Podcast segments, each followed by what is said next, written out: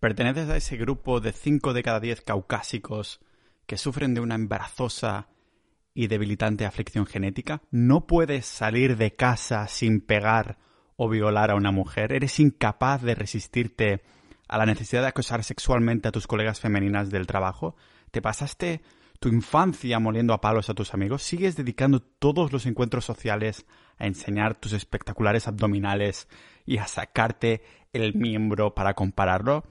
Entonces, querido amigo peludo, tengo noticias de cosas que temías. Lo que temías hasta ahora era totalmente cierto. Sufres de una horrible enfermedad llamada masculinidad. Pero no te preocupes, mi desagradable peludo amigo, porque hay una cura. Se trata de antihombre, el medicamento que ha demostrado reducir tu testosterona y erradicar tu masculinidad en 30 días, totalmente garantizado. Y ahora con soja añadida. Esta no era el patrocinador del episodio. El patrocinador del episodio no es ninguno. Bueno, sí, me voy a patrocinar a mí mismo. Sociedad.ninja, la comunidad del podcast. Tenemos ahí episodios exclusivos solo para miembros. Ahora que hablábamos de miembros viriles. y también tenéis ahí la comunidad que somos la hostia. Ah, bueno, sois la hostia, los que estáis escuchando dentro de la comunidad, que si no queda muy egocéntrico, ¿no? Ya somos más de 300 miembros. Así que si queréis apoyar el contenido y tener contenido exclusivo, sociedad.ninja. Porque sí, ya hablamos sobre la toxicidad de la masculinidad, eh, según Occidente, en uno de los episodios no hace mucho, y porque este es el mensaje que cada vez más activistas de género y corporaciones que buscan como una especie de fachada virtuosa quieren que, creamos. Quieren quedar como los buenos de la película defendiendo una idea de problemas que ah, no existen, básicamente, que hemos creado de la nada. Es el problema de, la abundancia. Cuando tenemos mucho de todo, nos aburrimos y tenemos que buscar otra mierda que mezclar y es la naturaleza del ser humano. Todo el mundo tiene problemas, lo que pasa es que algunos problemas son mejores y peores que otros. Cuando tienes mucha abundancia en el occidente, pues empiezas a crear este tipo de, de problemas. Ya de mis argumentos sobre por qué la masculinidad no es tóxica como tal, pero hoy querría meterme aún más en este fregado, intentando vincular o más bien desvincular este constructo social con el, con el biológico. La masculinidad es algo completamente distinto del sexo biológico de alguien, ¿vale? Claro que los rasgos masculinos salen a raíz del sexo biológico, pero si nos ponemos técnicos, entonces la masculinidad es un constructo social con un conjunto de rasgos presentes de forma innata en la mayoría hombres, ¿vale? Digo en mayoría porque no es en todos y lógicamente también están en mujeres, pero de una forma menos intensa. Hay algunas personas que lo tienen de forma más intensa y otras que menos.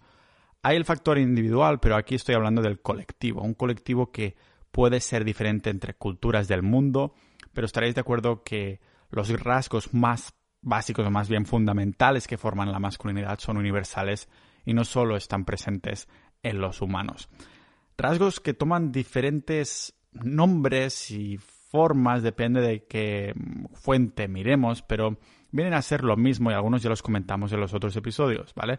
Tenemos el estoicismo, la resiliencia, la fuerza, la valentía, la independencia, la asertividad.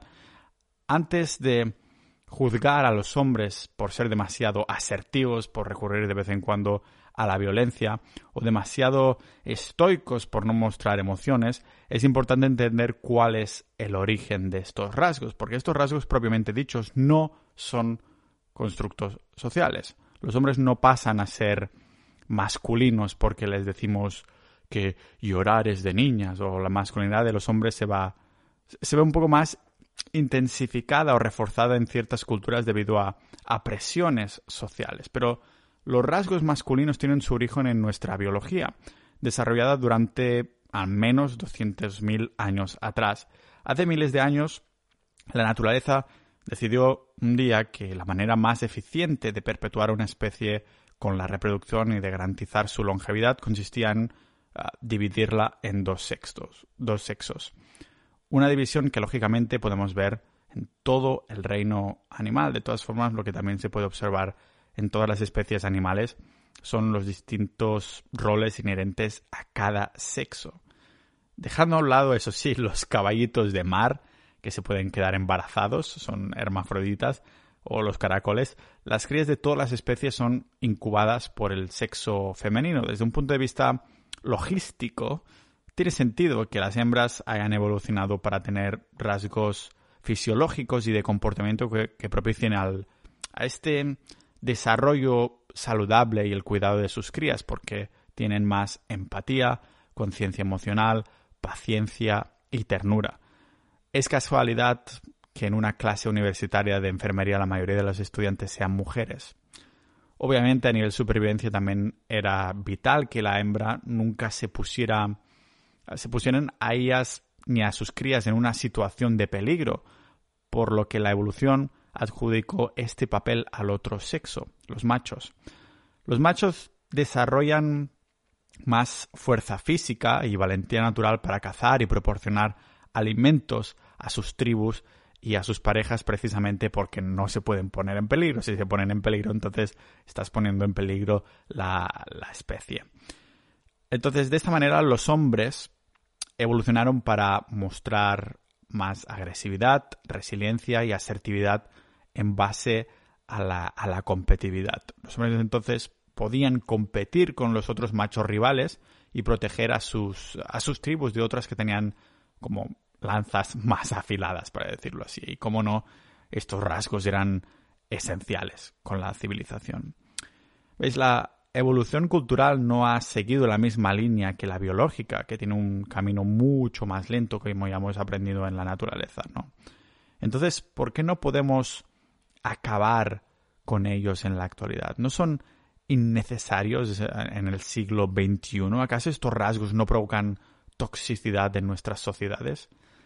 Estas preguntas son las que nos quieren meter en la cabeza los guerreros de la justicia social. Lo que pasa es que la masculinidad es un constructo social con una naturaleza que ha ido mutando a lo largo de las generaciones. No ha habido un momento en la historia donde ser hombre y mostrar emociones o algo así sea tan aceptado como hoy en día. Que, que comparta, que el hombre comparta sentimientos con los amigos es mucho más natural hoy que hace que en cualquier momento de la historia, básicamente, ¿vale? Que llore y que cuente lo que pasa por la cabeza sin, sin retenerlo, sin filtro, aunque después te puedan decir que eres un pesado, pero ya me entendéis, ¿no? La mayoría entonces estaremos de acuerdo que en este aspecto estos avances sociales son tanto increíbles teniendo en cuenta de dónde venimos e innegablemente positivos hacia un mundo más, llamémoslo, armonioso. En sí mismos no contribuyen a degradar la masculinidad de los hombres. Lo que pasa es que no son estos rasgos los que los activistas autoritarios de, izquierdas están intentando suprimir, estos guerreros sociales. Lo que pasa y que está ahora en el punto de mira es el lado más asertivo, dominante y duro que está presente en la biología de todos los hombres en distintos grados. Estos, estos ah, rasgos y las acciones que se pueden asociar con estos tipos de rasgos son los que se suele llamar masculinidad tóxica de la que hablamos hace unos episodios atrás. Os comenté que este comportamiento tóxico no se puede relacionar con la masculinidad y necesitamos otro término para definir la masculinidad tóxica. No, no se puede mezclar porque cuando pasa a ser tóxica entonces ya no son rasgos masculinos. Eso es lo que comentaba en ese, en ese episodio. La maldad está presente en todos los sectores demográficos de la sociedad, pero no deja de ser innegable que los hombres cometen más crímenes y nadie debería afirmar que cualquiera de los dos sexos es perfecto y ambos se deben castigar ah, por igual, ¿no? Antes de culpar entonces a la masculinidad de que haya más hombres que mujeres liándola por ahí, dejadme que afirme que la masculinidad hace más bien que mal para todo el mundo, ¿vale? Tanto para hombres como para mujeres. Solo un, para llamarlo light, cabeza de chorlito diría que los hombres nunca hacen lo que no deberían hacer. De hecho, unas tres cuartas partes de las personas arrestadas son hombres, pero por cada acción negativa cometida en el mundo por un hombre hay unas cuantas de, de positivas que pues, se podrían poner en el mismo saco que es la masculinidad, ¿vale? Vivimos en una sociedad, esto es un meme, ¿no? Vivimos en una sociedad, y ya está, no, vivimos en una sociedad en la que todos los hombres son culpados por igual por crímenes de una minoría. Pero la masculinidad mm, nació de un deseo natural biológico de los hombres de proteger y proveer a sus familias. Cuando un bombero rescata a un niño de un edificio en llamas, es la masculinidad haciendo el bien. Cuando un policía arresta a un asesino, un violador, un maltratador, esto es también la masculinidad haciendo el bien. Y cuando millones de hombres dieron sus vidas para evitar que el fascismo y la tiranía se en el mundo en 1914 y, y 1939, eso también era la masculinidad haciendo el bien. Pero fijaros en estas palabras que acabamos de decir, proveer y proteger. Cuando un hombre lleva a su hija al colegio, le da un beso y le desea que tenga un buen día, eso también es la masculinidad haciendo el bien. Cuando un hombre trabaja de 10 horas al día para alimentar, vestir y dar refugio a, a su hija, a su familia, a quien sea, entonces también es la masculinidad haciendo el bien. Y cuando Alexander Fleming inventó la penicilina salvando millones de vidas, eso también era la masculinidad haciendo el bien. ¿Que las mujeres pueden hacer todo esto? Por supuestísimo. Del mismo modo que las hembras de una especie acostumbran a tener empatía, conciencia emocional, paciencia y ternura, los machos también tienen esos rasgos, aunque con menos intensidad. Y es una cuestión de porcentajes al fin y al cabo, ¿no? Ah, las hembras de esta especie pueden tener esos rasgos femeninos de menor y mayores de masculinidad, pero como digo es una cuestión de números. La mayoría, el conjunto, se estructura así. Y lo mismo pasa con proteger y proveer, pero al revés. Decir que esto no es así es como decir que la insulina no existe, porque son hormonas como la testosterona o los estrógenos que guían también estas emociones. Así que intentar aplastar la mayoría de, hombres por lo que hacen algunos es una gilipollez, de mi opinión, porque, porque los malos no dejarán de ser malos porque sean menos masculinos. Solo estarán más frustrados y cuando más frustrada está alguien, más propensos a cometer aún más atrocidades. La masculinidad y, feminidad son los dos pilares sobre los que se sustenta una sociedad cohesiva, productiva y con futuro, lo cual, bueno, yo creo que es beneficioso para todos. Si, si acortas o eliminas uno de estos pilares, la sociedad que hemos construido a lo largo de miles de años y que hemos protegido contra la tiranía y el mal simplemente se derrumba.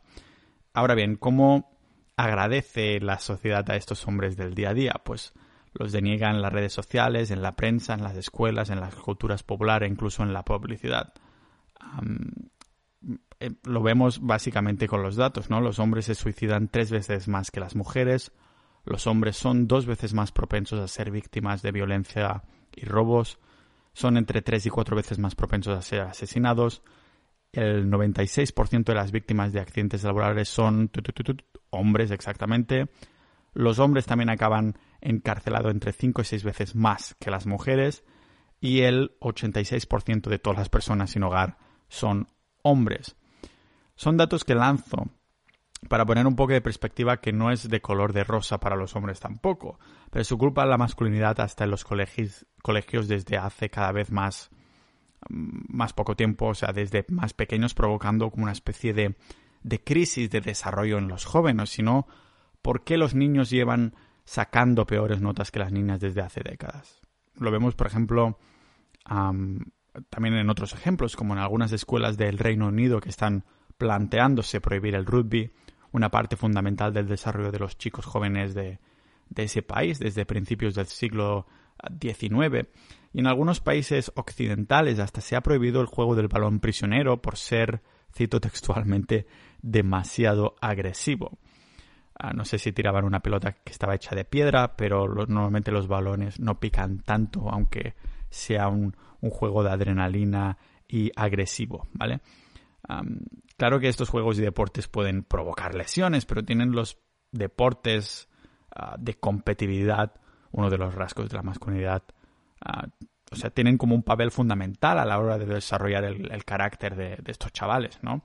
Una actitud más fuerte, competitividad, trabajo en equipo, protección, proveer, pero nos encontramos que la competitividad ha sido prácticamente erradicada de los colegios de, Occidente. Todo el mundo recibe un premio por su participación y no hay ganadores ni, ni, perdedores. Cuando un niño fracasa miserablemente en un deporte y no le dan ninguna copa, ningún premio, ah, ¿sabes qué le estás enseñando? Pues que la próxima vez deberá esforzarse más y no solo en los deportes, sino en cualquier aspecto de la vida. De hecho, es una de las lecciones más importantes que, que, que, ese niño podrá llegar a aprender jamás, ¿no? De la misma manera que el exceso de, de, pues de higiene durante la juventud debilita el sistema inmune, a proteger demasiado al niño un poco de, derriba estas, estos muros, ¿no? Y deriva más en estas sociedades débiles.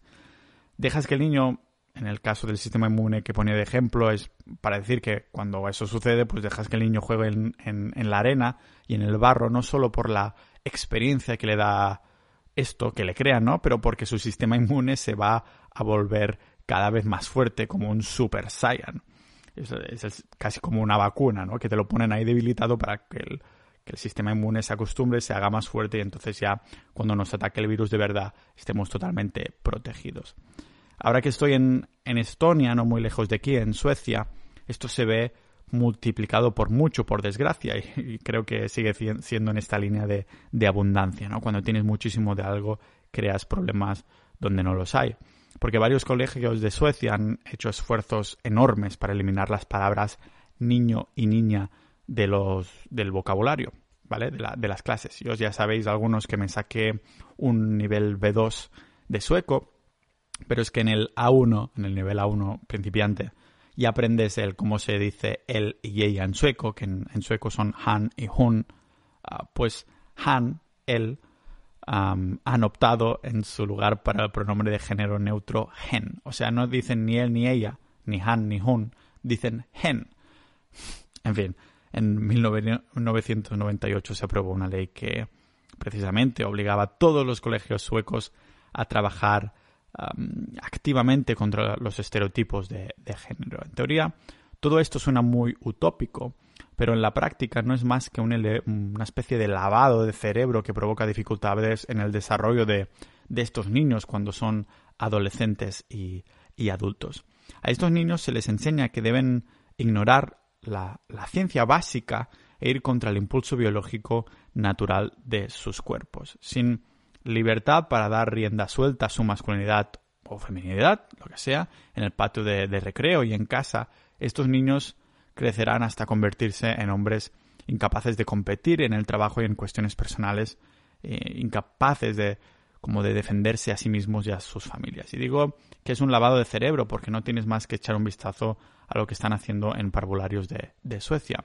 Ahí tanto a los niños como a las niñas a partir de un año de edad se les Ah, segrega para poder adoctrinarles sistemáticamente en cuanto a, roles de, género. A los niños se les hace jugar con cocinas de, juguete y darse masajes entre ellos y a las niñas se les fuerza a que griten no, ¿vale? O sea que el colegio tiene una, una en, nómina, de hecho, a una especialista de género para obligar a los niños que se, que se niegan a participar a, actividades femeninas o, etiquetadas como masculinas, rollo danza o cosas así.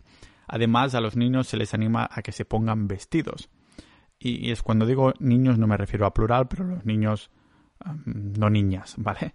Y, en un caso a una niña que solía ser pues muy afeminada, según su madre se la educó para que fuera más ruidosa, hasta el punto de que sus padres notaron que en casa se comportaba de forma más como descarada y, desafiante. Quiero remarcar que no creo que haya ningún problema en dejar a que un niño juegue con cocinas, baile, se vista de mujer o que le dé la puta gana, ¿de acuerdo? O que una niña juegue a los Action Man, diga que no, sea más agresiva o algo así, pero por su propio pie, como experimentación de la vida y de su entorno, ¿no? El problema aquí que creo yo es que los están obligando a adoptar roles. Fijaros que en estas escuelas se observó que cuando a los niños no se les forzaba a jugar con juguetes típicamente preferidos por el género opuesto, los niños volvían a jugar con coches y las niñas con muñecas. Los niños gritaban y daban golpes, pero el personal del colegio decía que esto no, pues que no estaba bien. Podría decirse que su biología les impulsaba a adherirse a sus propios roles de género naturales y no me extraña que algunos lo hayan etiquetado de abuso infantil, que ya sabéis que, un absurdo no tiene por qué ser, un abuso no tiene por qué ser físico. Claro que pueden salir niños increíbles de familias que sigan otros esquemas totalmente diferentes, pero en términos generales vemos que las estadísticas relativas a, núcleos familiares en las que falta el padre muestran una tendencia clara, con los datos en la mano. Ya no es opinión personal, es datos en la mano. Y estoy seguro de que si analizaran la de padres solteros en las que ah, les falta la madre, también habría ahí falta de empatía, inteligencia emocional y demás rasgos que hemos mencionado antes de la feminidad. Pero como hoy nos centramos en la masculinidad, vemos que los niños que crecen sin una, sin una figura paterna sufren el doble de abandono escolar, son el doble de propensos a sufrir obesidad y cuatro veces más proclives a acabar en la pobreza. También es más probable que cometan crímenes, que vayan a la cárcel y que abusen de, drogas y, alcohol. Por su parte, pues las niñas sin padre tienen como siete veces más probabilidades de quedarse embarazadas cuando son adolescentes. Y siempre reitero en este podcast lo importante que es la, libertad y las distintas vertientes, que tiene, igual que con la libertad de expresión nos parecerá pues fundamental que protejamos la libertad de decidir tanto de hombres como, como mujeres, para que elijan o tengan la oportunidad de decidir quién quieren ser o aspiran a ser, uh, qué no sé, que caminen como quieran o hablen con quien quieran o se pongan la ropa que quieran. Lo que pasa es que cuando se trata del, del derecho de un hombre de abrazar y, y afirmar su masculinidad de forma positiva se suele etiquetar como un privilegio masculino sexista por parte de los medios de comunicación y, estos activistas tribales de, de, Internet. Y al hacerlo, cada año se erosiona más el, el derecho de los hombres a abrazar esta masculinidad cuando se tendría que reforzar precisamente esta masculinidad, ni culparla ni denigrarla. Así que no, yo os diría que no os avergoncéis de esta masculinidad de ninjas peludos, porque es lo que, ha construido los caminos que, se extienden bajo nuestros pies, ¿no? Bomberos, paletas, policías no harían tan buen trabajo si no fuera por la masculinidad, los rasgos naturales que tiene, y esto creo que también hay que, hay que aplaudirlo. No me quiero meter político en este podcast, pero ah, últimamente por algunas noticias y algunos titulares que he estado viendo me ha dado un poquito de, asquete, ¿no? Para decirlo así. Me gustaría decir eso, que cada persona haga lo que le dé la gana, que no nos tenemos que forzar absolutamente a nada. Y si de una manera natural el mayor porcentaje de niños tienen rasgos masculinos y las niñas tienen rasgos femeninos en su mayor porcentaje, ¿para qué intentar cambiarlo, no? Si lo hacemos de esta manera, pues el mundo está balanceado. La mayoría de mujeres son femeninas, la mayoría de hombres son masculinos y hay ese balance, ¿no? Eso lo discutía otro día con, mis amigos cuando a lo mejor alguien, un hombre, se pasa de este rasgo y, aumenta, yo qué sé, la falta de paciencia y cosas así, y hay una mujer ahí que, que, es mucho más paciente, entonces puedes ver perfectamente cómo este balance funciona y al revés también, ¿no? cuando alguien tiene demasiada empatía y te la están colando y entonces hay otra persona que tiene un rasgo más, más asertivo, un poco más agresivo, que dice, no, no, no, a mí no me la cuelan, ¿no? Y vuelves a ver que el balance del mundo está siendo, siendo un poco correcto. Últimamente he hecho algunos episodios sobre masculinidad, ah, también sobre las protestas que están pasando a Colombia, en, en Cuba y demás. Pero ya sabéis que este podcast va absolutamente de todo. Es un diario personal de, mi investigación personal. Así que este episodio es tan random como el de ayer o el de hace dos o tres episodios anteriores. Y no descarto hacer alguno más al respecto. Entiendo que este puede crear un poquito más de hate, ah, pero me da absolutamente igual porque es un poco la gracia, ¿no? No tener que deberle a, a nadie. Así que os quería agradecer un montón haber llegado hasta aquí el final, de haberos chupado todo esta, mm, pues, esta bola de nieve que tenía un poco dentro y también agradecimiento especial a los miembros de Sociedad.ninja, la comunidad del podcast. Si queréis apoyar este contenido gratuito y debatir incluso estos temas, sabéis que tenemos una comunidad de Discord super maja de más de 300 personas y además es uh, proactiva. Nada, nos vemos dentro de Sociedad Ninja y los próximos episodios de este podcast multidisciplinar de Pau Ninja.